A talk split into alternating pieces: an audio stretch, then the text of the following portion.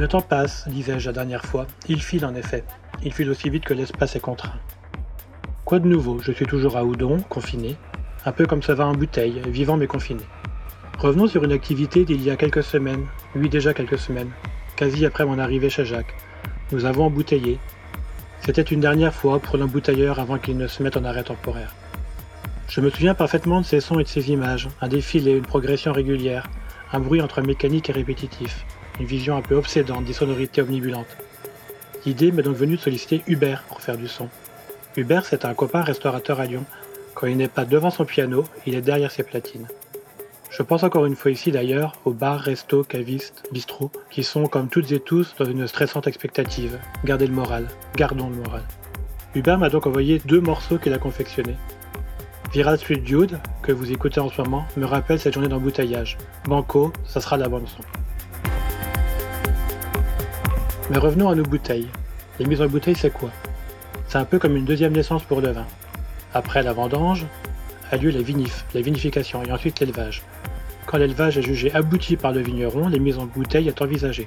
Jacques travaillant en biodynamie, la mise en bouteille a été planifiée en fonction du calendrier lunaire. Cette année, le 17 mars était un jour fruit. Le vin est donc au calme, en cuve, depuis la fin de la vinif. Le vigneron le surveille mais le laisse tranquille. Certains vignerons peuvent, avant cette mise en bouteille, effectuer un soutirage, Soutirer, c'est changer le vin de contenant, notamment pour éliminer les particules flottantes qui sont déposées au fond. Pour cette mise, il n'y a pas eu de soutirage. Le vin n'est pas non plus filtré.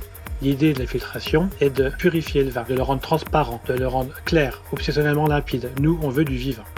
Le pâté et le vin ont été achetés. Le café du matin est bu, on prend une thermo, les bouteilles vides ont été livrées, les bouchons aussi. Au petit matin, la machine arrive. C'est un prestataire extérieur qui vient. Le camion se garde dans la rue, du hameau, devant le chai. Et un peu comme euh, des camions de Transformers, les portes s'ouvrent, des blocs coulissent, des vérins stabilisent, les vitres se déploient. Tout se met en branle, tout s'ajuste, on règle. On tire les tuyaux qui vont acheminer le vin depuis les différentes cuves. D'un côté les palettes de bouteilles vides, de l'autre les palocs soit les réceptionner pleines. Chacun a sa tâche. Répétitive. La machine est réglée, à nous de suivre la cadence, métronomique. Ni plus rapide, ni plus lentement. Le vin coule, on le conditionne.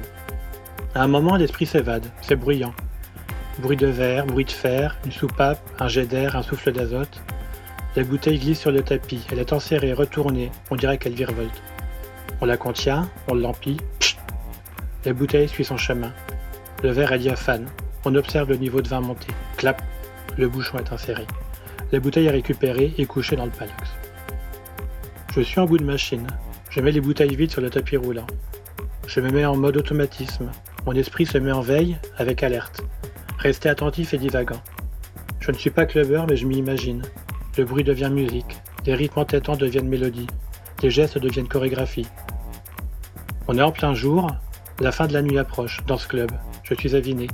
Le paddock, le paddock m'attend. Je suis plein, je me couche. On m'interpelle, je quitte mon songe. La mise est finie.